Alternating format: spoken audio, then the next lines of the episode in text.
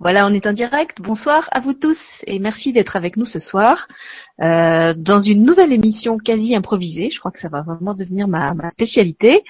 Euh, une émission où on va vous faire voyager euh, en Bretagne à travers les contes et pour laquelle je retrouve quelqu'un avec qui j'ai pas eu le plaisir de faire d'émission depuis presque un an. Donc je suis vraiment contente qu'il ait accepté l'invitation pour ce soir. C'est Christian Duval. Bonsoir Christian.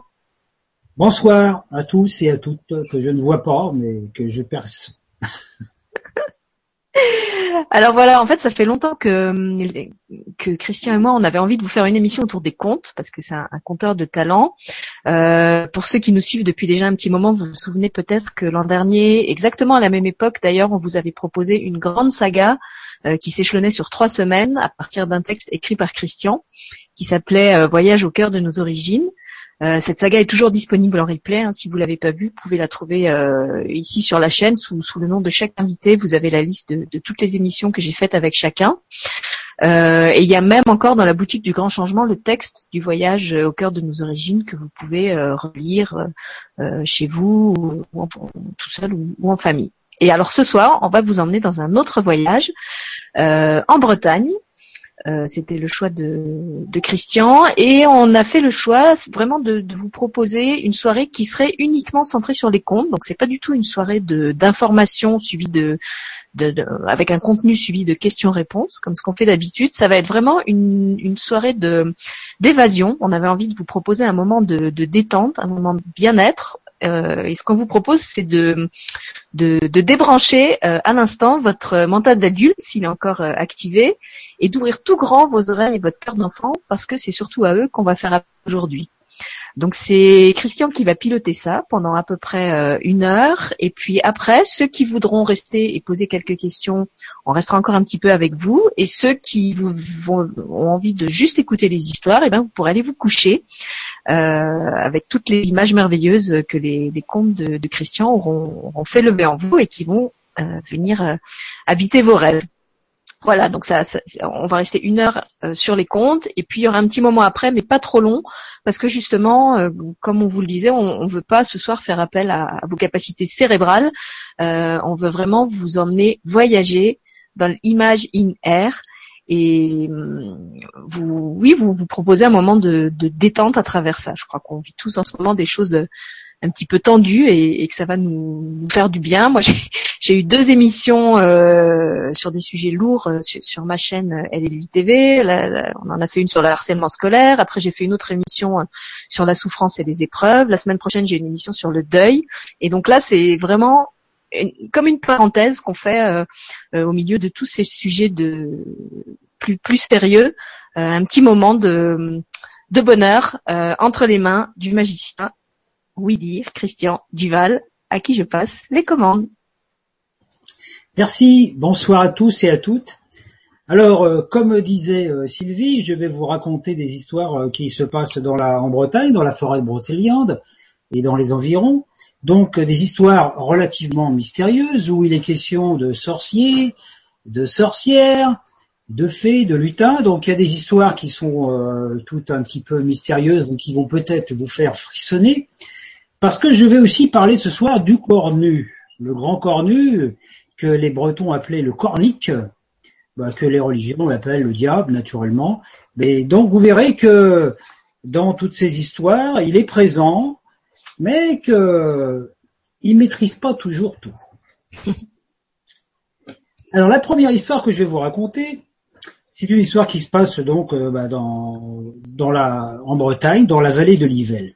Donc il faut savoir qu'il fut un temps où l'homme et le petit peuple, alors le petit peuple, j'explique en deux mots pour ceux qui ne connaissent pas, le petit peuple, c'est tout ce qui concerne les lutins, les fées, les gnomes, les farfadets, les elfes, les sylphes, les ondines, voilà, enfin tous ces êtres, et aussi les corrigans, dont je vais parler beaucoup ce soir. Alors peut-être quand même Christian, avant que tu commences, on pourrait faire un zoom sur la magnifique tenture qui est derrière toi, que tu as choisi pour décor, voilà, pour vous, montrer un petit peu où Christian va vous emmener. Et puis, euh, je lui disais qu'il a frappé très fort, puisque pour ceux qui me connaissent bien, vous savez que mon site s'appelle La Lutinière, et vous voyez qu'il a trouvé une image de lutine pour nous accompagner tout au long de la soirée. Donc moi, même si je suis pas en caméra, eh ben vous voyez que je suis présente tout près de son oreille. ce soir, je vais vous parler beaucoup des corrigans. Alors, comme euh, justement j'ai l'occasion est donnée, je vais vous montrer un corrigan parce que j'en ai un à la maison. Le voilà. Voilà ce que c'est. Ouais, ça a l'air moins sympa qu'une lutine quand même. Hein.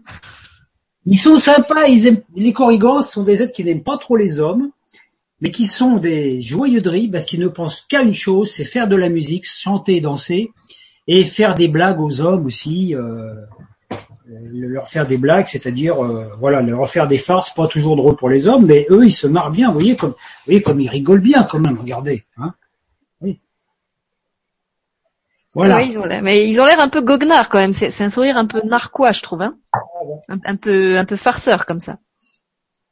Alors, il fut un temps où l'homme et le petit peuple vivaient en parfaite harmonie.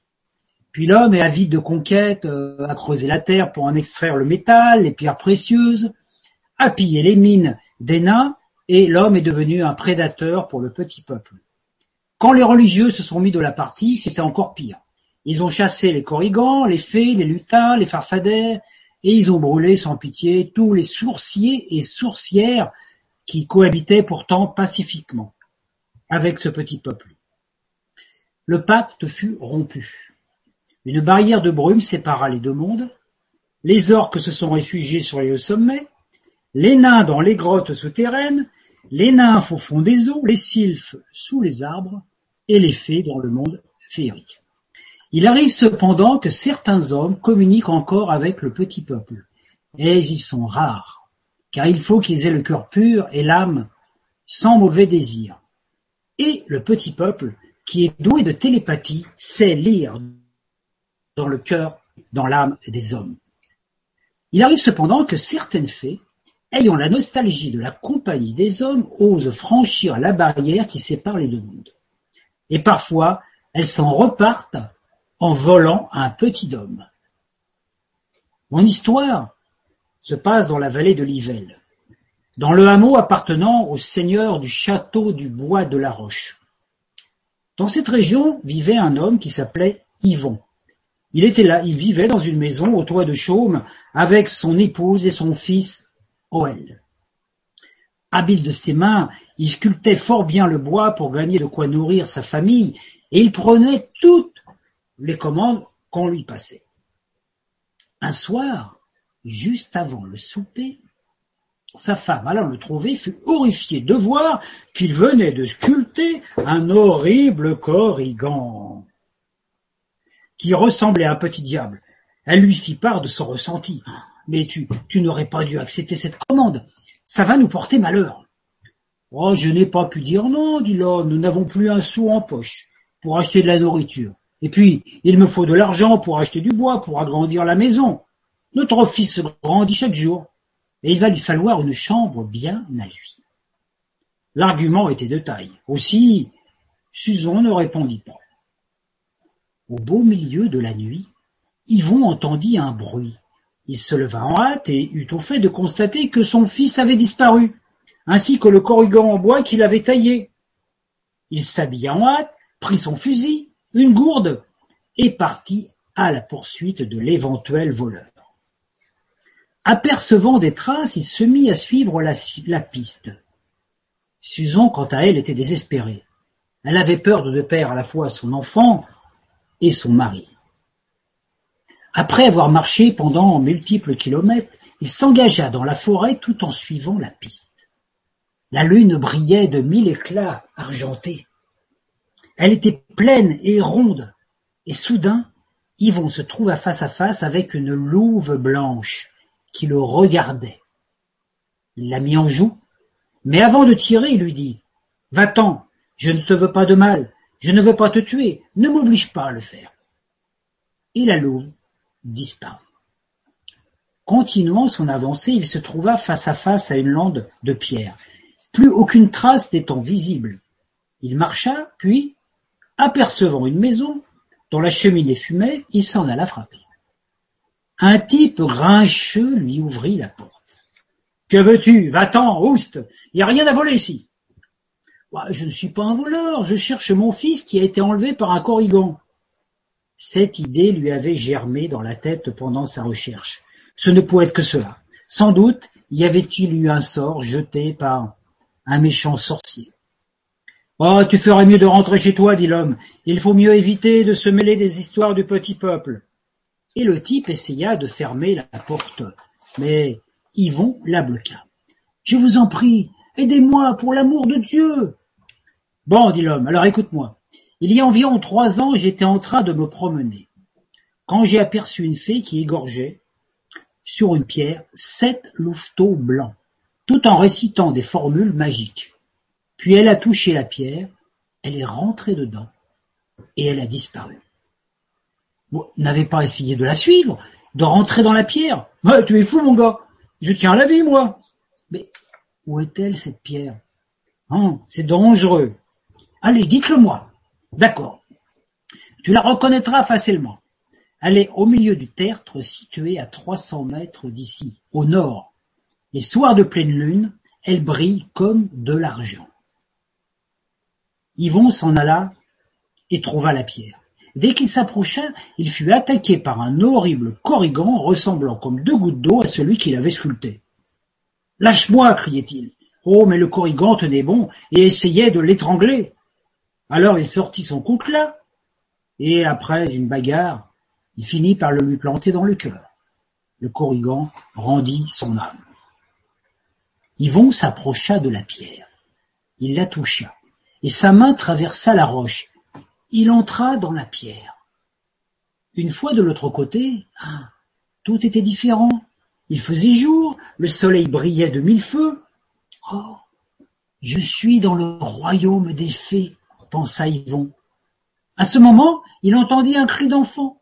Il se dirigea vers celui-ci, et il aperçut la fée qui tenait tendrement son fils.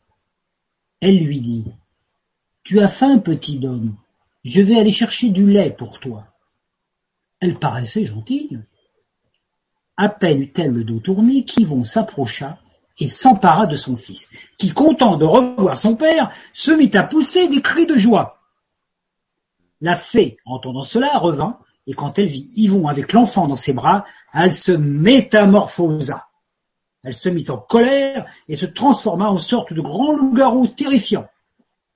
Et elle s'approcha d'Yvon pour le tuer. Il s'empara de son fusil et tira. Il rata le monstre. Celui-ci lui envoya une grande gifle qui rafla son visage. Une fois à terre, Yvon crut sa dernière heure arrivée quand tout d'un coup, une louve blanche venue d'on ne sait sauta sur le monstre pour essayer de le tuer. Oh, le combat était inégal, car le loup-garou était très puissant. Mais Yvon eut le temps de ramasser son fusil, et qu'il était encore chargé d'une balle. Il visa, tira, et tua le monstre. Cherchant la louve, il se trouva tout à coup nez à nez avec l'homme qui lui avait donné les renseignements tout à l'heure et la louve était là, à ses côtés, comme un chien fidèle. Et l'homme lui dit, Nous sommes devenus amis. Je lui ai promis qu'un jour on retrouvait celle qui avait tué ses petits. Grâce à toi, elle a pu assumer sa vengeance. Alors, merci. Yvon rentra chez lui avec son fils, et sa femme fut fort contente de les retrouver tous les deux. Parfois, lorsqu'ils se promènent dans la forêt, il leur arrive de croiser la louve, qui jamais ne les attaqua. Elle était devenue leur amie. Souvent, elle s'allongeait dans les bosquets près de la maison et regardait le petit garçon jouer. Mais parfois, cela lui faisait monter les larmes à l'œil, car elle était triste d'être séparée de ces sept petits qui avaient été tués par cette fée qui était devenue folle. Elle n'avait aucune mauvaise intention, certes, elle avait besoin de compagnie, mais ce n'était pas une raison pour enlever un enfant et tuer sept petits louveteaux innocents. On ne peut pas trouver le bonheur en apportant le malheur dans la maison des autres. Ainsi se termine ma première histoire. Mais ce n'est pas fini.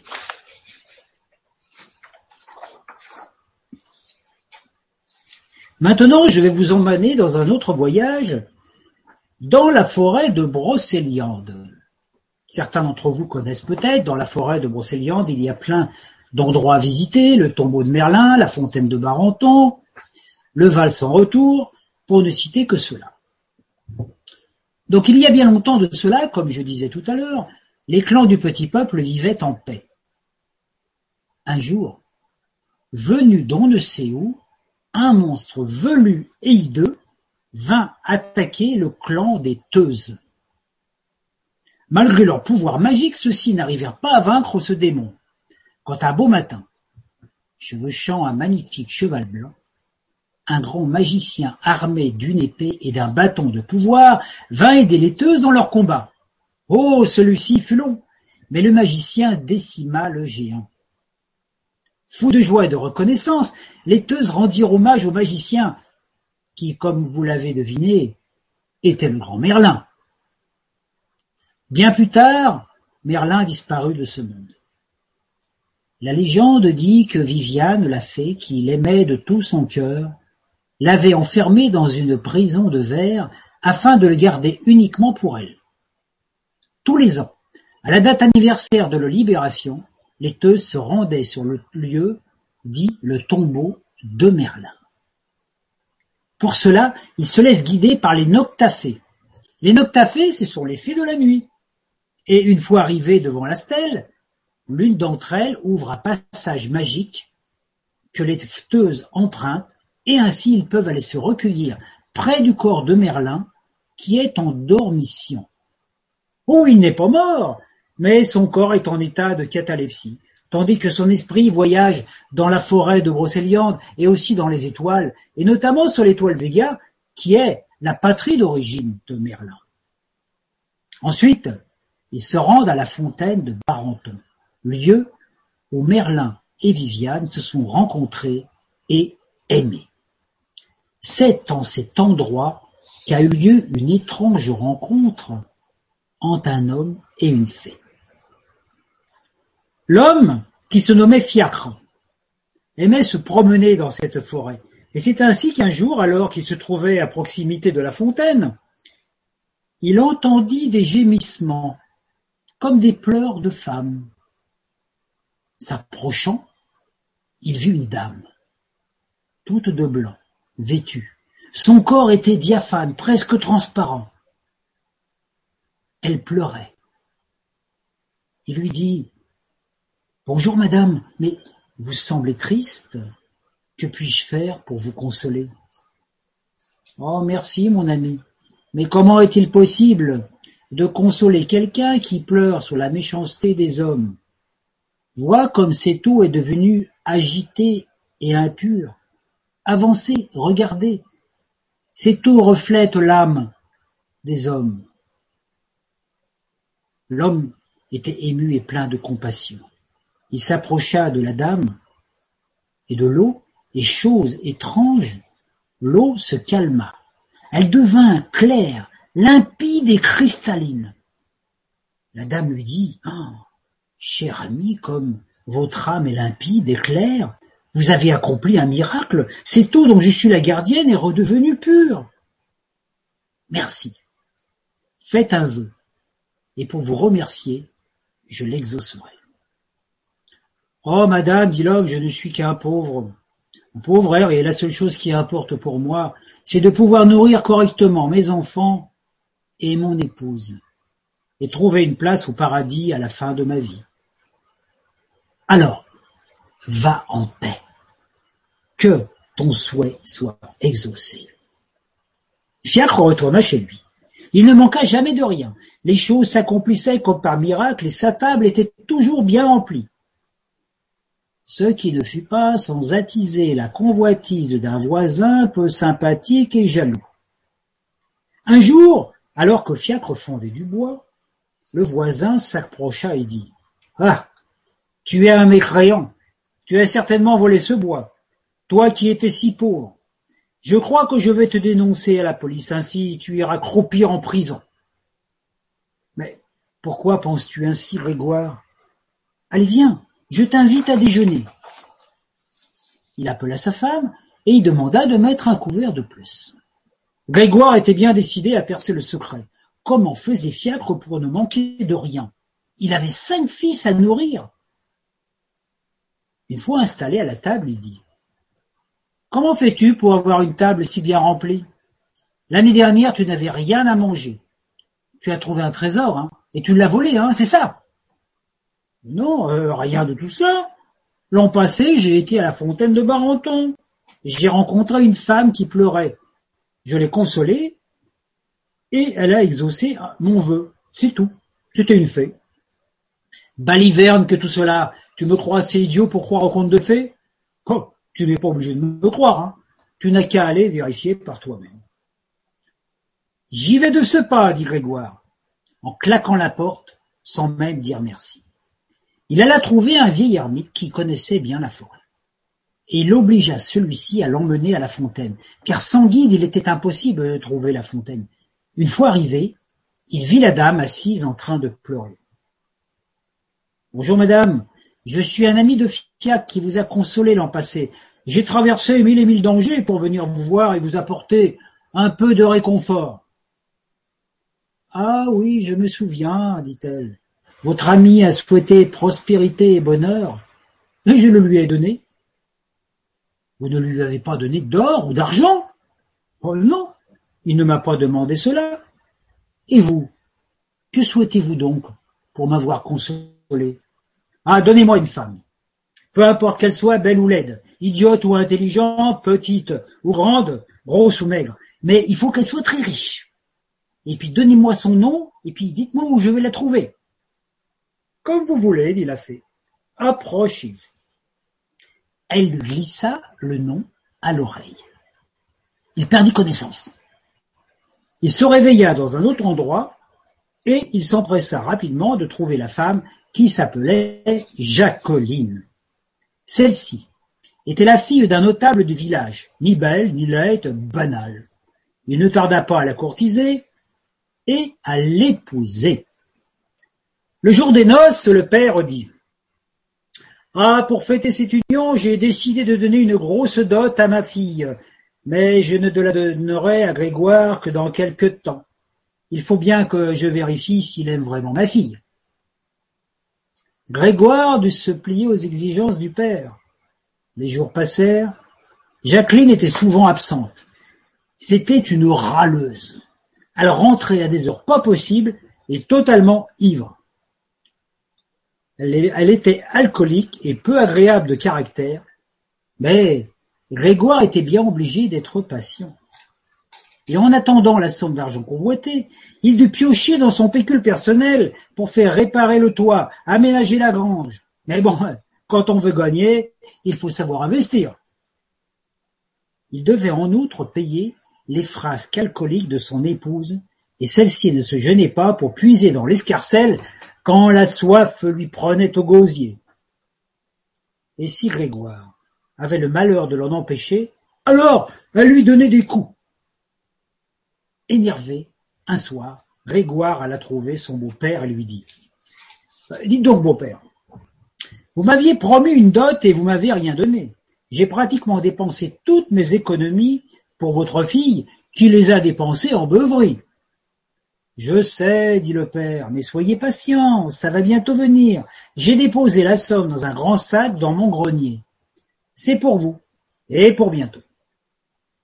Le même soir, Jacqueline rentra complètement bourrée et énervée. Elle vira Grégoire du lit où il s'était assoupi. Elle le bastonna.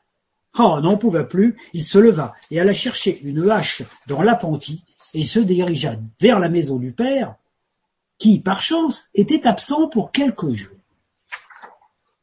Il défonça la porte, monta au grenier, et à grands coups de hache démolit tous les meubles qui s'y trouvaient afin de trouver le magot. Il trouva le sac, vida le magot par terre et contempla toutes ces pièces d'or qui étaient constellées de poussière. Ah, ma belle, tu vas voir maintenant, ça va changer. J'en ai plus rien à faire de toi. Tu ne m'as jamais intéressé. Déjà, tu es moche. Et c'est ton fric qui m'intéressait. Et maintenant que je l'ai, je vais te virer à grands coups de pied, espèce de vieille truc. il s'assied sur le tas d'or, mais tout d'un coup, il sentit comme un malaise. Un visage immense apparut sur le mur. C'était celui de la dame de la fontaine, qui disait quand cesserez-vous tous de me faire pleurer, de polluer mon eau? Vous ne voulez pas comprendre Vous ne cessez de jalouser, vous voulez toujours plus, vous prenez sans dire merci, vous tuez pour posséder ce qu'ont les autres. Mais tout a un prix, ici-bas. Et aujourd'hui, il va falloir payer Grégoire. Il tomba sur le tas de pièces. Il rendit son dernier soupir, et son corps se transforma en un tas de poussière. Jacqueline et son père, quelque temps plus tard, voyant la porte de la maison fracassée, se doutèrent bien que c'était Grégoire qui avait fracassé celle-ci. Ils se rendirent au grenier, ils trouvèrent les pièces éparses sur le sol. Celle-ci était couverte d'une curieuse couche de poussière noire.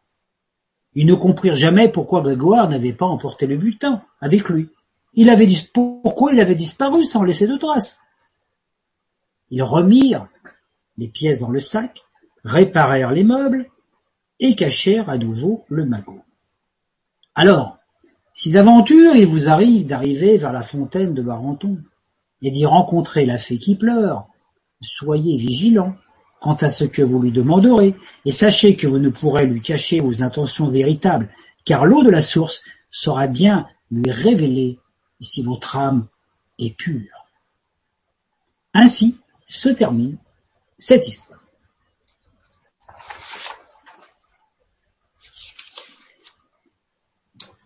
Alors maintenant, je vais vous raconter une histoire où les corrigans sont omniprésents. Vous avez peut-être déjà entendu parler de la roche aux fées. Alors la roche aux fées, bon, c'est pas du tout les produits laitiers hein, que vous trouvez dans les rayons de supermarché. Quoique, il y a un lien quand même, hein, mais parce que c'est fabriqué dans le coin. Donc autour de la roche aux fées, qui est un amas de pierres, de grosses pierres, de schiste, qui a été construite par la fée Foulaine. Toutes les nuits, les corrigans dansent. Ils font la, feste, la fiesta toute la nuit. Boum, boum, boum. Ils tapent du pied, ils tapent, ils chantent, ils crient, ils dansent. Ça fait un vacarme pas possible. Et comme ils tapent du pied, naturellement, ça résonne dans le sol. Mais sous le tertre, dans le sol, vivait quelqu'un. Et ce quelqu'un, c'était le cornu. Et le cornu, on avait assez d'entendre toute la journée des coups et des sons et des musiques et tout. Il ne pouvait pas dormir. Donc tout d'un coup, il est sorti. Il a fait un... Le sol s'est ouvert et le cornu est apparu. Une odeur de soufre s'est élevée. J'en ai assez de vos coups de pied sur ma tête et votre vacarme. Je suis la nouvelle foi, moi qui suis né de la religion, et vous appartenez à celle du passé à la religion de la déesse. Désormais la roche aux fées m'appartient. J'en ferai une bouche infernale pour mes, légions démoniaques. Retourne chez toi, il va te faire cuire un damné, dit le chef des corrigans. Quoi? Vous osez vous moquer de ma puissance infernale? Je comprends ta, colère, dit le corrigan, mais tu vas vite en besogne. Il y a de lois dans les mondes des immortels comme dans celui des mortels et notre tradition exige un défi en bonne et due forme. Je te propose trois épreuves pour les trois prochaines saisons. Si tu les emportes, la roche au fée sera à toi. Si tu échoues, elle restera à nous pour les siècles des siècles. Le cornu, qui avait l'âme joueuse et qui se croyait plus malin, puisqu'on l'appelait ainsi, accepta. La première épreuve commença quand le premier flocon de neige tomba sur le site. Le cornu mit ses démons à l'ouvrage et les corrigans construisirent un magnifique château en taillant des blocs de glace. Au lever du soleil, leur ouvrage brillait de mille feux étincelants. Mais ils gagnèrent l'épreuve, car avant midi, il ne restait plus rien du château qui avait fondu comme neige au soleil. Le cornu, énervé de cette fait berner, s'en retourna en enfer et revint le premier jour du printemps pour la seconde épreuve. La seconde épreuve consistait à cultiver un lopin de terre. Celui qui aurait le plus beau champ l'emportera.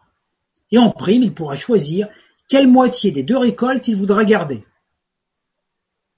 J'exige de savoir ce que nous cultiverons, dit le cornu. Ah, dit le corrigan, nous, fournirons les semences de magiques de pommes d'or. Ah, dans ce cas, si c'est moi qui gagne, j'ai choisi de prendre tout ce qui pousse au-dessus, dit le cornu. Il mit ses démons à labourage, défrichage, il appela les nuages, le soleil, la pluie. Pendant ce temps, les corrigans se prélassaient au soleil comme s'ils avaient envie de perdre le pari. Quand le champ du cornu fut recouvert de fleurs magnifiques, les corrigans lui disent bah, tu as gagné cette épreuve, donc à toi de prendre ta récolte. Mais il n'y a que des fleurs et de l'herbe. Je ne vois pas la moindre pomme. Ah oui, c'est vrai. J'avais oublié de te dire que les pommes d'or, en fait, c'est des pommes de terre. Le cornu s'en alla avec ses sacs d'herbe et les corrigans avec leurs patates, qui, entre nous, étaient non comestibles.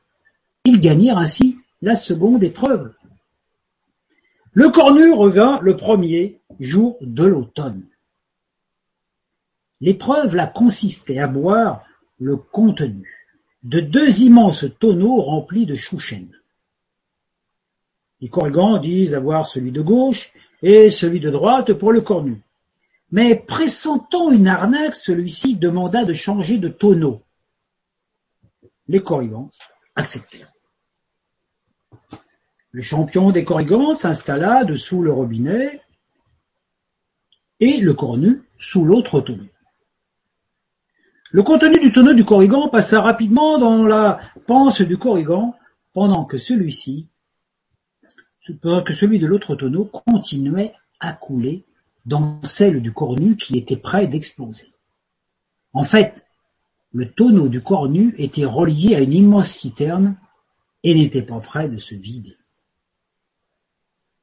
Le cornu capitula et les corrigans rapportèrent l'épreuve. Les démons emmenèrent le cornu, qui ressemblait à une grosse barrique. On ne le revit plus jamais sur le lieu.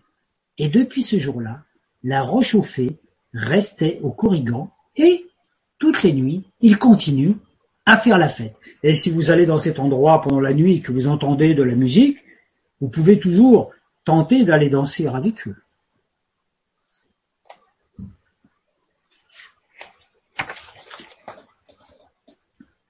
L'histoire suivante se passe au même endroit. C'est un peu la suite de l'histoire. Le jour tombait sur le verger dans lequel un vieux paysan et son épouse se reposaient fatigués du jour. Au fond du champ se dressait la masse importante que les gens d'Essé appellent la au donc, si vous regardez sur la carte, essai, vous trouverez la roche au fée, vous pouvez y aller. Oh, du temps des fées, la vie était moins dure, soupirait la femme. Oh, la terre était sûrement aussi basse et les bottes de fond aussi lourdes, répondit l'homme. Ah, les fées offraient des cadeaux à ceux qui les aimaient et leur construisaient de belles et de grandes grottes pour abriter leurs cendres. Tu as raison, on devrait toujours honorer les faits, dit l'homme. Tandis qu'il soupirait sur le temps des anciennes légendes, une petite aurore se mit à luire au milieu des pommiers en fleurs. En son centre prit forme une légère silhouette vêtue de blanc, couronnée, ceinturée de baies rouges. La ravissante créature s'avança vers eux. Ils entendirent des rires cristallins et des clochettes invisibles. Puisque vous regrettez les fées, moi, la fée des Houes, je vais vous récompenser. Voici une bourse emplie de pièces d'or. Et vous pourrez la dépenser à votre guise, et vous en aurez toujours autant, mais jamais plus, jusqu'à la fin de votre vie. Je ne vous demande qu'un service en échange. J'ai un vase dont le contenu m'est très précieux, et je vais l'enterrer sous la roche. Je vous charge de veiller sur lui et de ne jamais chercher à savoir ce qu'il contient. Elle tendit un pot sculpté deux lignes entrelacées, puis disparut dans une volée de notes argentines. Ils enterrèrent le vase. L'or était intarissable, comme l'avait promis la fée. Plus de labour, plus de moisson. Les vieux achetaient tout, le cidre, les légumes, le pain, la viande, le beurre, les beaux habits, les meubles des bourgeois, ils goûtèrent au plaisir de tout, sans ne plus jamais rien faire. Mais bien vite suivi par l'ennui. Et, comme tout le monde le sait, l'ennui est toujours un mauvais conseiller. La fermière se plaignait, car s'il ne manquait de rien, il n'avait pas assez pour vivre grand train de vie à la ville. Elle se mit à penser au vase caché. Quel secret contenait-il? De l'or, sans doute. En emprunter un peu permettrait d'acquérir des terres, de gagner plus, et ensuite elle le rendrait à la fée qui n'y verrait rien. Son mari lui dit pas question. Mais elle ne l'écouta pas. Elle se faufila sous le monument. À ce moment, un envol de dames blanches la fit reculer. Le mari approcha. Elle soutint qu'elle entendait des pleurs et des gémissements, et que le vase contenait certainement les ossements d'un prisonnier, des fées morts de chagrin, ou ceux d'un enfant qui avait été volé, et qu'il fallait libérer cette âme et lui donner une sépulture décente. L'époux ne céda pas. Un soir, alors que son époux était à la maison à côté du feu, elle prit la décision, et en quelques instants, elle s'en retourna, elle déterra la petite jarre, l'ouvrit, et elle découvrit quelques fragments d'os et une poignée de cendres. Tremblante, elle remit le récipient en terre et le recouvrait du mieux qu'elle put. Il n'y avait point d'or, point de richesse, point de diamants. Elle rentra chez elle toute penaude. Quand elle arriva, le feu était éteint. La lumière était très blafarde. Son mari pleurait assis dans un fauteuil. La maison était devenue triste et sombre. Debout devant lui se tenait la fée. La fée des houes, elle pleurait sur l'amour inconstant des hommes et sur sa confiance qui avait été trahie. Sa robe, qui était toute colorée, était devenue grise, et les baies de houx s'étaient flétries à son cou et à sa taille. Et c'est ainsi que elle disparut. Et depuis ce jour, le vieux et la vieille ont été obligés de se remettre au labeur, car lorsqu'elle a ouvert la bourse le lendemain matin, il n'y avait plus d'or dedans, plus que des cendres. Ainsi, comme elle n'était toujours mécontente de ne pas en avoir assez, elle avait tout perdu. L'homme devint muet et ne prononça plus un mot de sa fille. On peut dire que ce couple aurait bien fait d'écouter l'histoire que j'ai racontée tout à l'heure, cela aurait évité peut-être de faire des bêtises. Alors, chaque année, le 21 décembre, le jour du solstice d'hiver, le soleil levant dans l'alignement du mégalithe, alors faut savoir que le mégalithe de la Rochauffée, c'est des blocs de schiste qui font 40 tonnes chacun. Donc ça fait donc ça fait. Donc ça attire beaucoup la foule et tous se souviennent de cette histoire que je viens de vous raconter. Certains disent qu'il y a 41 blocs de schiste et d'autres disent qu'il y a 42. La coutume invite les fiancés à faire le tour du dolmen, chacun de son côté, en comptant les blocs. S'ils trouvent le même nombre, ils peuvent se marier. S'ils ne trouvent pas le même nombre, il faut mieux qu'ils ne se marient pas. Ainsi le veut la légende. Donc, si vous avez envie de vous marier, allez faire un tour à la réchauffer, comptez les blocs, et comme ça, vous saurez immédiatement si la personne de votre choix, de votre cœur, est vraiment la personne avec laquelle vous allez trouver le bonheur. Cette histoire est terminée.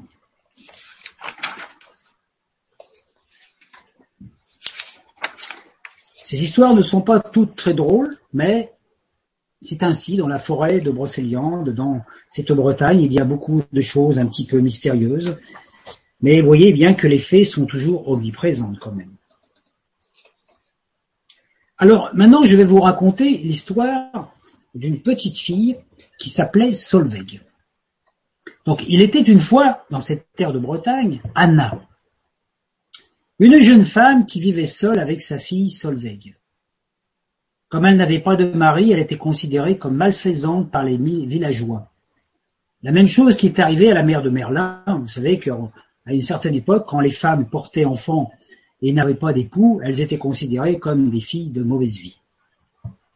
Anna prenait toutes ses précautions pour que sa fille ne soit pas inquiétée par les garnements du village qui sont donnés à cœur joie en la traitant de fille de sorcière et autres colibés. Afin que cela ne paraisse pas trop bizarre, elle faisait croire que sa fille était malade, faible et risquait d'attraper toutes sortes de mal ou de virus qui traînaient dans le coin. Solveig, si elle était le fruit de ses entrailles, n'avait cependant pas été mise au monde par l'intermédiaire d'un père géniteur. En fait, Anna était née stérile. Elle ne pouvait pas enfanter, et pendant ses longues promenades dans la forêt, où elle cueillait les plantes médicinales, tout en chantant des mélopées gracieuses, elle n'avait qu'un rêve, avoir une petite fille qu'elle pourrait aimer, choyer, et à qui elle pourrait apprendre le secret des plantes guérisseuses. C'est ainsi que par un bon matin de mai, Anna décida de se rendre à la fontaine de Barenton pour rencontrer Viviane la fée et lui demander d'exaucer son vœu. Pendant des heures, elle marcha à travers les chemins épineux et elle dut subir à maintes reprises des ondées terribles et des tempêtes qui faisaient trembler la cime des arbres. Et c'est totalement épuisée qu'elle arriva à la fontaine et exprima son souhait aux fées. Celle-ci, quoique invisible, l'entendirent, et Viviane décida de lui venir en aide. Le vent commença à souffler dans les ramures et une tempête surgit sait où. Les arbres ployaient sous les rafales, et les feuilles se mirent à tourbillonner autour d'Anna, qui, emportée par le tourbillon, tomba dans les pommes et ne se réveilla que plusieurs heures plus tard. Elle retourna chez elle, et pendant plusieurs jours, elle ne put prononcer aucun mot. Dans les mois qui suivirent, elle se rendit compte que son ventre s'arrondissait, et neuf mois après sa visite à la fontaine, elle accoucha d'une petite fille qu'elle nomma Solveig. Quand les gens du village se rendirent compte qu'elle avait enfanté mais qu'elle n'avait pas de mari, ils la considérèrent comme une sorcière ayant fait un pacte avec le démon. Et Solveig était considérée comme l'enfant du diable. Ce genre de métaventure était déjà arrivé bien des années plus tôt à la mère de Merlin. De temps en temps, Anna se rendait à la ville la plus proche pour faire ses emplettes et y vendre les potions guérisseuses qu'elle concoctait à la base de simple. Afin d'éviter tout tracas, elle laissait donc Solveig seule à la maison en lui recommandant bien de ne pas sortir pendant son absence. Un jour, alors qu'elle était, était seule, Solveig vécut une aventure peu banale. Les gamins du village s'étant approchés de la maison criaient « Allez, sorcière, sors de là, montre-nous tes pouvoirs !» La jeune fille fit semblant de ne pas attendre. Et comme les cardements faisaient un refus du diable et commencèrent à taper à la porte, elle mit le nez à la fenêtre pour affirmer « Je ne suis pas une sorcière !» Les vauriens redoublèrent de mots méchants, d'injures, jusqu'au moment où Solveig, passablement énervée, sortit pour les affronter. Pour leur montrer son pouvoir, elle prononça une parole magique et une nuée d'oiseaux arrivèrent. Oh, ce qui fit rire les garçons. Mais le rire se met en stupeur quand ils s'aperçurent que ceux-ci obéissaient à Solveig. Cependant, ils demandèrent une autre preuve. Solveig fit pousser un arbre en quelques secondes. L'un des gamins, plus hardi, s'approcha de la jeune fille et lui arracha le médaillon qu'elle portait au cou. C'était une pierre toute simple, gravée de symboles qui lui avaient été donnés par sa mère, qu'il avait trouvé le jour même où elle avait été conçue. C'était un talisman magique offert par les fées comme cadeau de naissance. Il suffisait de détenir cette pierre gravée pour que toute parole prononcée devienne réalité. Et c'est ainsi que le gamin, ayant dérobé la pierre, joua l'apprenti sorcier. Il fit jaillir un arbre gigantesque du sol, ce qui créa un gouffre immense. Et plusieurs garçons furent blessés par les pierres qui surgissaient de partout, semblaient voler dans le ciel. Les parents des garnements, ayant eu vent de l'histoire par leurs enfants blessés, décidèrent d'aller tuer Solveig, qui pourtant n'était pas responsable de tout cela. Quand ils arrivèrent à la maison, Anna était rentrée de ses courses et était donc au courant de l'histoire. Elle ne savait pas quoi faire. Les villageois, armés de fourches, arrivèrent en colère. Ils pénétrèrent violemment dans la maison. Un combat s'ensuivit. Et l'un d'eux blessa à mort Anna, qui s'écroula sur le sol en terre battue, traversée par une fourche. Il suffit d'une goutte de ce sang pour que la terre se mette à trembler, et des racines d'arbres gigantesques se mirent à sortir du sol, et, attrapant tous les villageois, les écrasèrent les uns après les autres.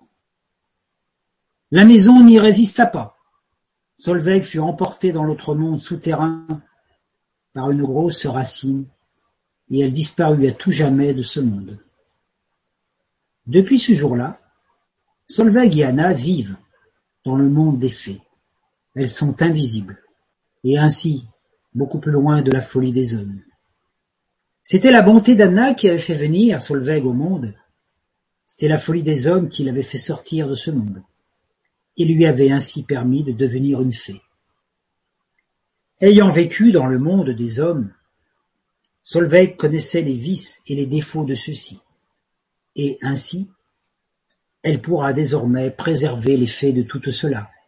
Et depuis ce jour, toute fée qui veut pénétrer dans le monde des hommes, aller visiter le monde des hommes, va demander à Solveig, afin qu'elle lui donne de judicieux conseils pour faciliter les choses. Encore une histoire triste, n'est-ce pas? Mais très révélatrice. la, dernière histoire que je vais vous conter vont mettre en jeu encore notre ami, euh, si l'on peut dire, le cornu. Parce que celui-là, il est toujours partout. Et il y a beaucoup d'histoires avec lui, parce qu'en Bretagne, euh, bon, il était, euh, il était assez présent apparemment. Hein, voilà. Donc, l'histoire se passe, se passe toujours donc dans cette Bretagne. Le personnage était un forgeron. Et il vivait une période de difficultés financières. Un peu comme actuellement, on peut dire, c'était la crise. Il avait peu de clients, peu d'argent, donc pas beaucoup de moyens pour nourrir sa famille et entretenir sa maison. Alors il va, il va voir le chef des Corrigans parce qu'il avait un frère qui, dans une autre histoire que je ne vous ai pas racontée ce soir, il avait un frère qui avait rencontré le chef des Corrigans et était devenu ami de ce Corrigan. Donc il a été demandé au chef des Corrigans s'il pouvait pas lui filer un coup de main pour euh, pour sortir de cette situation, parce qu'il arrivait parfois que les Corrigans euh, donnent de l'aide aux humains quand ceci leur paraissait sympathique, et surtout les Corrigans aident surtout les chanteurs et les musiciens puisqu'ils adorent chanter et danser. Donc, euh, si vous êtes bon musicien et bon chanteur, vous serez aidé par les corrigans. Si vous chantez faux et que vous jouez faux, il faut mieux passer votre chemin, sinon vous allez avoir des surprises. Donc, euh, donc c'est le forgeron va voir donc euh, ce corrigan qui lui demande comment faire pour sortir de cette situation.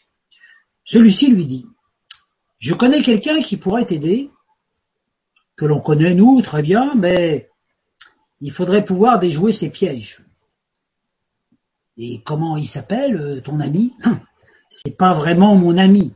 C'est le cornu. Ah, oh, c'est pas possible, encore lui. Mais bon, le soir venu, le forgeron, qui s'appelait Fanch, se rendit à l'auberge du petit cornu. Et tous les soirs, le cornu était là, présent, à la recherche d'âmes à acheter. Fanch alla lui parler, lui expliqua son problème, et le cornu lui dit, écoute, je veux bien, euh, voilà, je, je veux bien t'aider, mais il y a des conditions. Il lui expliqua toutes les conditions, qui étaient naturellement dire, en contrepartie, tu me vendras ton âme. Et Fanch se dit, euh, vendre mon âme quand même pour avoir de l'argent, sortir des problèmes financiers. Bon, je veux bien te vendre mon âme, mais à trois conditions. Il faut dire qu'il avait reçu de judicieux conseils de la part des corrigans. Voilà, ma première condition.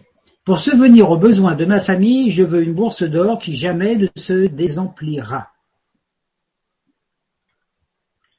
D'accord, classique et facile, dit le cornu. Deuxièmement, pour retenir mes clients, je veux un banc sur lequel tous ceux qui s'assoient restent collés jusqu'à ce que j'ai décidé qu'ils peuvent s'en aller. Oh, curieux, dit le cornu, mais original. Je suis affligé d'une femme bavarde et d'enfants turbulents. J'aimerais un sac magique capable d'aspirer la créature de mon choix de la retenir captive jusqu'à ce que je décide de la libérer. Oh, très drôle. Ah bah, ton imagination me plaît. Tiens, je vais exaucer tes souhaits maintenant. Signe là. Dans dix ans, je viendrai chercher ton âme. Fanche signa. Depuis ce jour-là, il n'eut plus aucun problème d'argent. Les clients, l'argent, tout fonctionnait. Il vivait une belle vie dans l'abondance. Dix ans passés. Le cornu arriva sur son cheval noir et présenta le pacte. Je viens chercher ton arme. T'as signé. Bon, je dis, bon, d'accord, mais laissez-moi le temps, je vais embrasser ma femme et mes enfants, asseyez-vous là, tenez, buvez un coup, et puis je reviens tout de suite. Le cornu s'est assuyé, et puis Fanch va voir sa femme, il embrasse, il embrasse ses enfants, et puis quand il revient, il dit au cornu, Bon, c'est d'accord, mais j'aimerais avoir un sursis de vingt ans. Ah, tu plaisantes, dit le cornu. Dix ans, c'est écrit sur le contrat.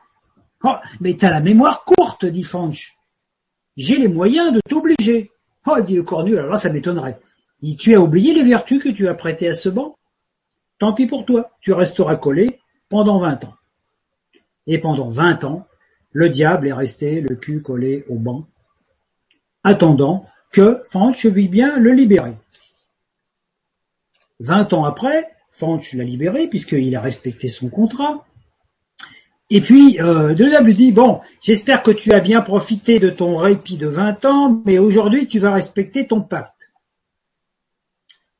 Ah bah oui, dit Fanch, justement, tiens, bah j'attendais ta visite. Il avait un sac dans la main et puis il dit, il ordonna au cornu, il dit, rentre là-dedans. Le cornu fut aspiré dans le sac. Il ne pouvait pas résister. Eh oui, c'est toi-même qui as donné du pouvoir à ce sac. Bon, je pense que tu vas y rester, euh, tiens, pendant trente ans. Pendant trente ans, le cornu est resté enfermé dans le sac.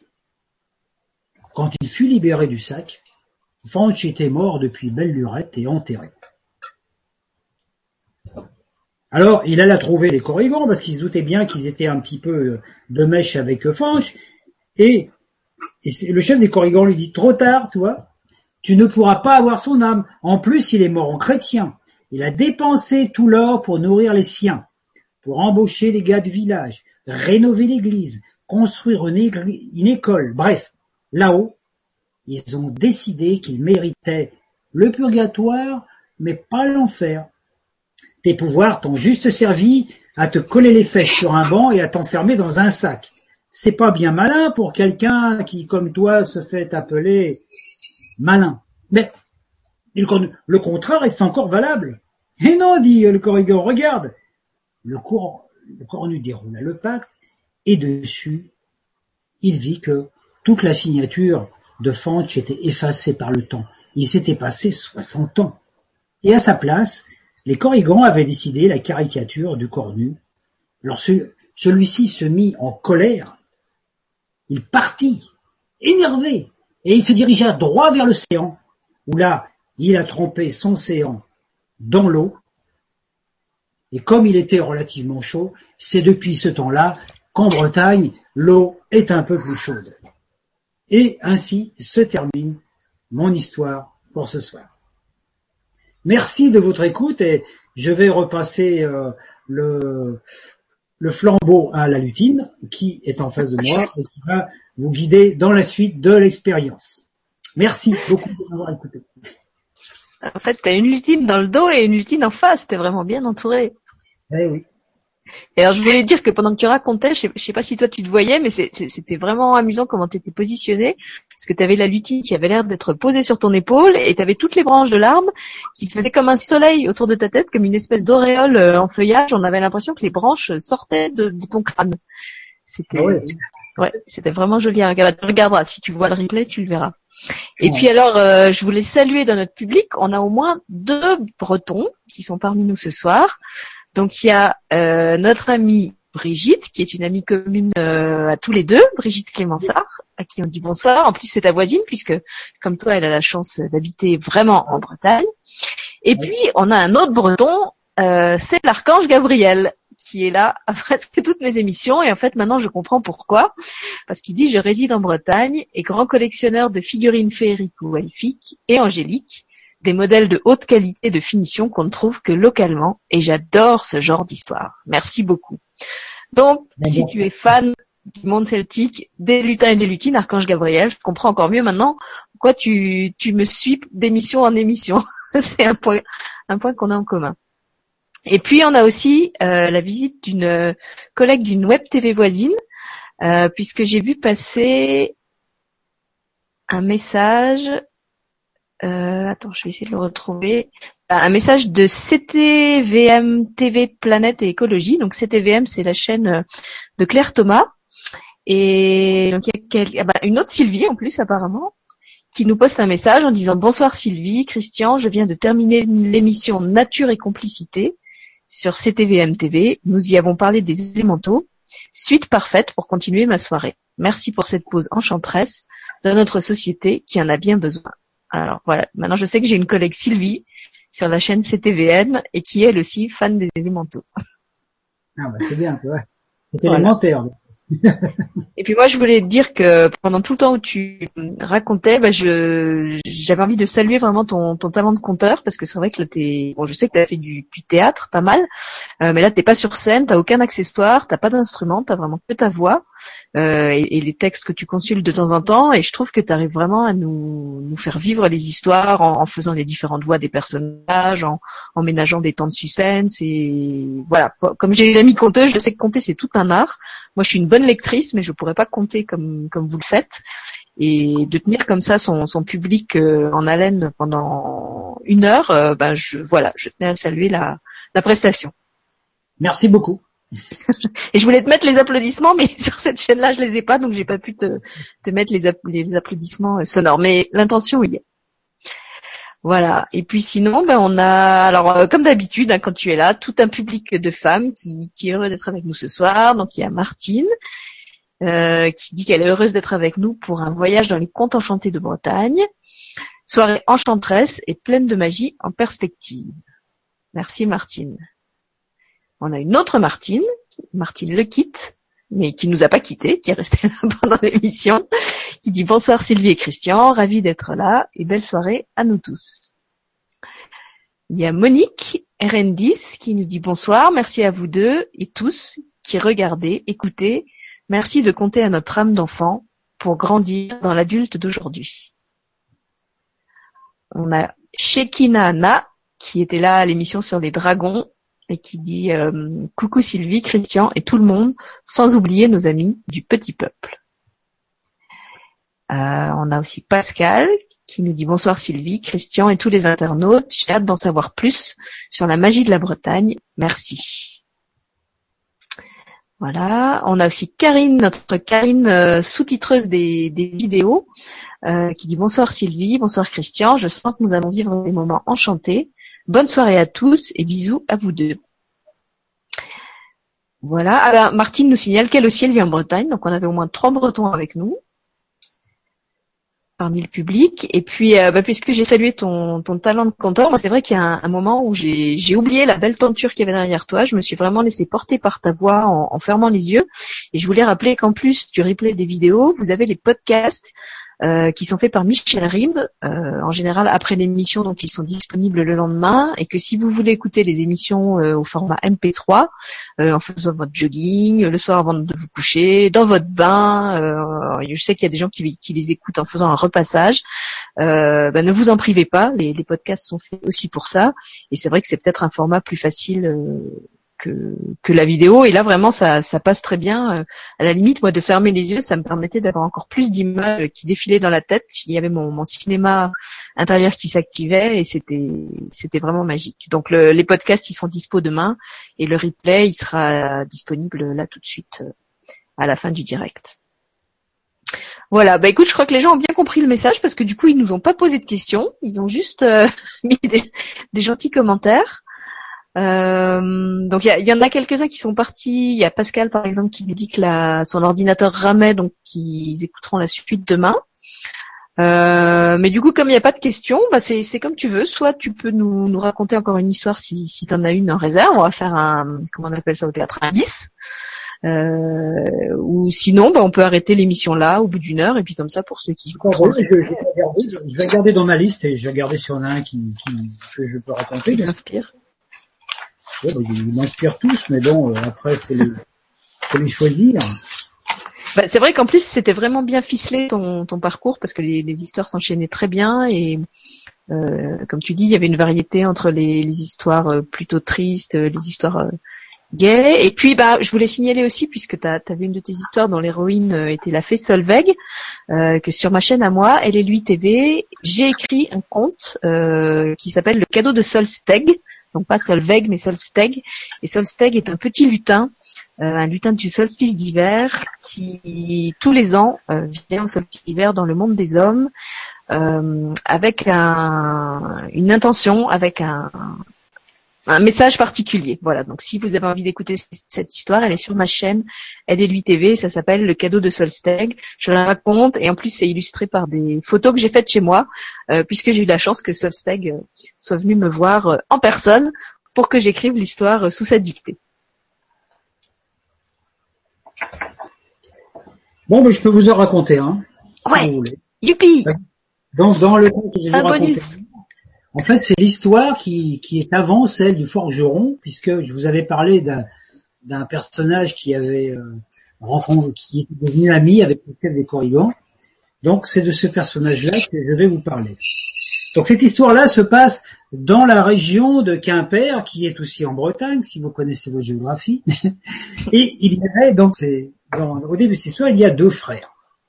Il y en a un qui s'appelait Kaour et l'autre qui s'appelait Lawig. C'est des noms pas faciles à de prononcer. Hein. Ils étaient tous les deux euh, sonneurs de bombarde. Il y en a un qui faisait la bombarde et l'autre du biniou, mais ils étaient tous les deux aussi bossus qu'un chameau. Leur bosse était fort laide. On aurait dit qu'ils avaient un biniou dans le dos. Ils étaient pauvres. Leur père avait sué sang et eau pour acheter une petite ferme. Leur mère était morte et ils passaient leur vie à gagner leur vie en faisant de la musique qui leur assurait le boire et le manger. Kaour était, était brave, il jouait du biniou, et il était amoureux d'une jeune femme qui s'appelait Yvoneg.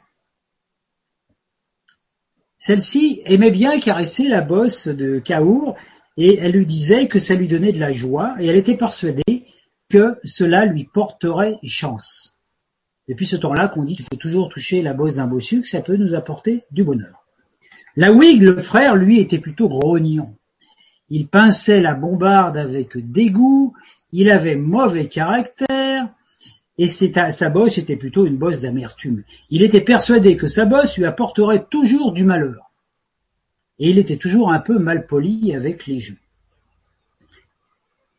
Tous les deux furent invités à une noce pour animer. Et la Whig avait une certaine tendance à insulter les femmes, euh, il traitait les femmes de, de truies, de cochonnes, etc. Il a même jusqu'à traiter une femme de boudin. Oh, son mari n'était pas content, il commençait à se mettre en colère et prêt à donner un coup de poing à la ouille. L'homme tomba à terre, se frotta l'œil qui devient tout bleu, puis tout noir. Donc des invités s'attroupèrent, le père emmena sa femme et sa fille. Il faut savoir qu'en Bretagne, les noces durent plusieurs jours. Yvonnegue avait dit à Caour de venir à cette noce, elle l'amena vers un autre personnage. Celui-ci lui dit euh, Votre musique me plaît, mais j'ai marié mes deux filles et cela m'a coûté fort cher. Je vous avais promis 21 francs pour euh, animer la, noce. Euh, et je peux vous en donner 15, parce que les invités, ils ont beaucoup mangé, ça m'a coûté cher. Oh, je comprends, monsieur, dit Caour. Nourrir tout ce monde pendant trois jours, euh, je comprends, bon, 15 euh, francs, ça ira très bien. L'homme me dit, je vous enverrai le complément à la prochaine répolte. Le marché était conclu. Seulement le frère, le râleur, la Whig, apprenant la chose, se mit à cracher, à fulminer, à rouspéter, Vieux radin, je vais me barrer, ils n'ont qu'à danser sans ma musique. Macaour lui dit, mais on a promis, je m'en fous. Ah, c'est à cause de ta roussette que tu veux rester là. Tu crois qu'elle va épouser un bossu comme toi? Tu rêves, mon pauvre. Allez, reste encore, je t'en prie. Il y a du bon vin, de la nourriture. Eh, à la maison, il n'y a rien à manger. Hein. Convaincu, la Whig resta pour s'empiffrer mais tout en continuant à râler. À la fin de la noce, Caour alla remercier Yvonnegue, la jeune fille qu'il aimait, et de, l'avoir invitée à cette noce, et puis pour pouvoir faire cette animation. La mère d'Yvonnegue, elle n'était pas trop de cet avis parce qu'elle n'aimait pas trop les bossus. Elle dit à sa fille, tu vas quand même pas épouser un bossu, surtout sans le, sou. Yvonnegue ne répondit pas. Caour et son frère se partirent donc dans la forêt, pour entrer chez eux à pied à travers les bois. Pendant le chemin, la dit Je t'avertis, hein, c'est la dernière fois que je joue pour Yvonnegue et ses amis. Hein. Mais arrête de râler, on a quand même gagné de l'argent et on a bien mangé. Regarde la lune comme elle est belle. J'en ai rien à faire de ta lune. Mais T'entends pas la musique La wig dit K.O. Oh ouais, ça doit être l'alcool, hein. sûrement la piquette. Regarde, je te dis qu'il y, y, a de la musique. Tiens, regarde, il y a un feu. Oh, peut-être encore une noce. On y va. Ah non, pas question, moi je rentre. Vas-y tout seul. Kaour se dirigea vers la musique. Et là, il y avait un, il entendit un bruit, un chant. Alors, je vais le prononcer en breton, mais je devais le prononcer très mal. Hein, le chant disait dit lune, dit mœurs, dit mercher, ce qui veut dire lundi, mardi, mercredi. Il s'approcha doucement. J'ai dit, tiens, c'est bizarre, je ne connais pas ce chant, c'est une, nouvelle chanson bretonne. Tout d'un coup, il se trouva dans une clairière entourée de corrigans. Ah, les corrigans. Je n'en avais jamais rencontré. Il savait que les corrigans, c'était des sortes de lutins qui n'aimaient pas trop les hommes. Il paraît même qu'ils mangeraient les hommes. Le caour se mit à trembler, à claquer des dents, puis le chant continue. Ah, il faut que je m'en aille. Mais c'était trop tard.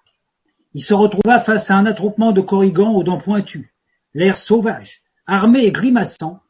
Il dansait en chantant autour de lui et en gesticulant.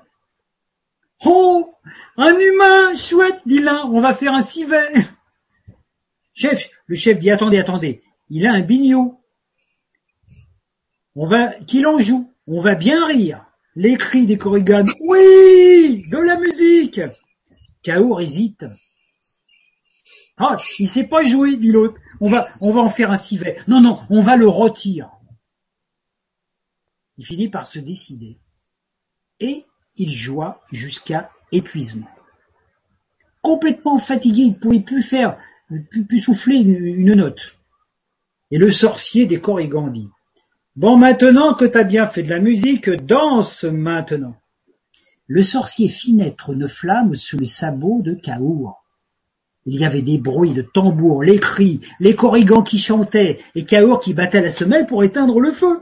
Et les corrigans en profitèrent pour chanter et danser lundi, mardi, mercredi. Kaour dit, mais votre, votre chant, il est trop court. Quoi, il est trop court? Oh ben, il dit, parce que moi, je peux vous compléter votre chant. Lundi, mardi, mercredi, jeudi, vendredi.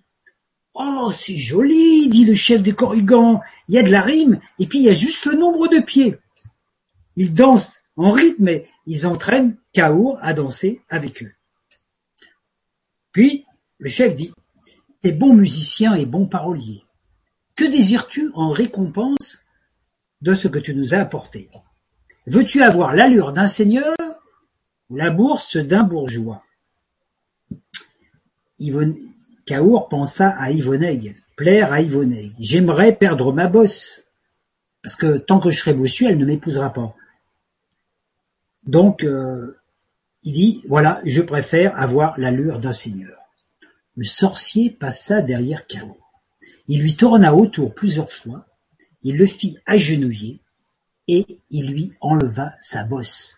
Il la donna à un corrigan qui l'emmena avec précaution puis lui dit Ah Vas-y maintenant, tu es aussi grand et aussi laid que tes semblables humains.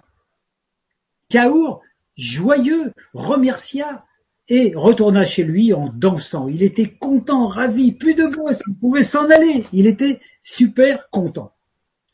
Il arrive chez lui, et c'est là qu'il rencontre son frère, Laoui, qui était toujours en train de râler, toujours en colère. Mais qu'est-ce que t'as foutu? Je t'attends depuis des heures. Ah, je me suis fait des amis à la fête, dit Kaour. Mais ton froc est brûlé. Mais t'as plus de bosse. Où est-elle ta bosse? Ils me l'ont enlevé. Qui? Bah les corrigans. Menteur. Ils tuent les hommes. Comment t'as fait? Kaour raconta toute l'histoire. Tu ne mens pas? Non, non, je te jure. T'es bête, hein, quand même. T'aurais pu demander la bourse. Avec de l'or, toutes les filles viennent vers toi. Allez, montre-moi le chemin, je vais aller voir. La part voir les corrigans. Il les rencontre, le scénario est identique, il se retrouve entouré de corrigans, qui naturellement lui demandent de jouer de la musique, et puis après, là, il se dit, bon, faut que je fasse attention aux fausses notes quand même. Et puis, il entend le chant lundi, mardi, mercredi, jeudi, vendredi. Alors pour faire mieux que son frère et pour et pouvoir euh, plaire aussi aux Corrigan, il dit samedi, dimanche. Le chef des Corrigan fait arrêter toute la musique. Il se dit non, c'est pas possible, ça rime pas. Dimanche, ça rime pas, ça fait tout en la chanson. Hein Allez, on va en faire du civet de celui-là, en colère. Il a tout gâché le chant, il nous a gâché la soirée. Ah, le chef dit, oui, mais la tradition nous oblige à récompenser tout mortel euh, qui participe à, nos festivités. Seule l'intention compte. Approche. Que veux-tu? L'allure d'un seigneur ou la bourse d'un bourgeois Alors, euh, là où il réfléchit, il dit, bon, je choisis ce que mon frère Kaour a laissé. Naturellement, il pense à la bourse. Le sorcier le fait mettre à genoux, il s'approche, il tourne autour, il palpe la bosse, il le regarde avec soin, et il retourne et dit, voilà, ferme les yeux. Et il ajoute dans le dos de la wig la bosse de Kaour. La se relève donc avec deux bosses. Lève-toi. Oh, que tu es laid! On lui amène un miroir. Il dit, mais c'est pas ce que j'ai demandé. J'ai demandé la bourse. Elle dit, non, non, non, tu as demandé ce que ton frère avait laissé. Et ton frère, il avait laissé la bosse. La est partie en colère. Il est retourné chez lui avec la belle intention de se venger. Et quand il arrive à la maison, il s'en est pris à son frère. Laisse-moi, sale frère, c'est de ta faute. Il criait, il pleurait, il râlait en même temps. Et puis, il s'en est allé en criant. Je me vengerai. Caour s'est marié avec Yvonne Il a gagné beaucoup d'argent avec sa musique. La Whig est partie sur les routes. Il a marché, il a marché. Depuis la Bretagne, il est monté jusqu'à Paris. Et depuis ce temps-là, il s'est installé à Notre-Dame de Paris.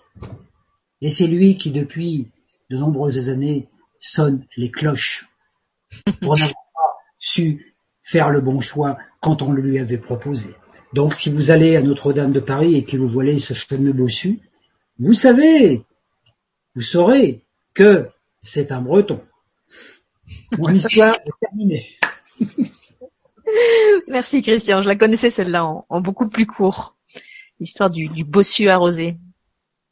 alors attends, pendant que tu racontais, moi j'ai du monde qui est arrivé autour de moi. Bon bah alors, tenez, montrez-vous maintenant. Il y a des gens qui veulent te saluer, attends. Alors il y a lui. Hop. On le voit pas. Attends, il va venir. Ah oui. Voilà, c'est Solsteg, c'est celui dont j'ai parlé tout à l'heure. Bonjour, je suis Solsteg, le lutin du solstice. Ah bah tiens, salut, salut. Et puis il y en a une autre qui voulait aussi dire bonjour. C'est mon avatar dans le monde des lutins. Attends, je vais essayer de mettre la caméra. Voilà, c'est Sylvie Mad Noël. Alors si vous voulez connaître l'histoire de Sylvie Man Noël, c'est dans une autre vidéo qui s'appelle sur ma chaîne Pourquoi j'ai un nom qui arrache la bouche? où je vous raconte d'où vient le fameux nom Ptitsa qui arrache la bouche à tous les présentateurs quand je fais des interventions publiques et tout le monde s'écorche sur ce s'écorche la langue sur ce nom. Et donc Sylvie Man Noël vous racontera pourquoi je m'appelle comme ça. Ouais, c'est moi, Sylvie Man Noël. Merci pour cette soirée. You voilà, tu vois, t'as mis tout le monde en joie chez moi. Ah bah c'est bien. Et ben voilà, écoute sur ce, il n'y a plus de questions. Euh, je crois que tout le monde s'est endormi au, son de ta voix, ta voix mélodieuse, et qu'on peut, euh, on peut arrêter l'émission là. Je sais pas s'il y a quelque chose que tu que tu voulais dire encore pour la fin. Ah non, si ce n'est que bonne nuit, faites de beaux rêves avec euh, toutes ces belles histoires. Alors si vous si vous rêvez la Bretagne, vous ne vous posez pas la question pourquoi. Voilà. Donc vous êtes invité aussi, bah voilà, à venir en Bretagne pour de vrai, pour voir euh, Barenton, euh, le tombeau de Merlin, euh, tous ces, tous ces endroits où se sont passées ces histoires. Euh, la Roche au Fée aussi, hein, qui est, voilà. vous pouvez vérifier sur la carte, hein, c'est des endroits qui existent vraiment. Moi, je suis, allée à Brocéliande et effectivement, on peut les, on peut les visiter. C'est pas des, des noms de fiction euh, que, que Christian a inventé pour, pour les besoins de, de la soirée. Alors sur ce, eh ben, on n'a pas de marchand de sable, mais on a plein de lutins qui nous accompagnent pour vous souhaiter à tous une bonne nuit et vous remercier d'avoir été avec nous ce soir. Merci Christian de nous avoir enchantés. Ben, merci à vous tous euh, d'avoir voyagé avec moi dans ce merveilleux euh, univers féerique et magique. Je vous souhaite une très très bonne nuit et puis euh, à un de ces jours. Au revoir.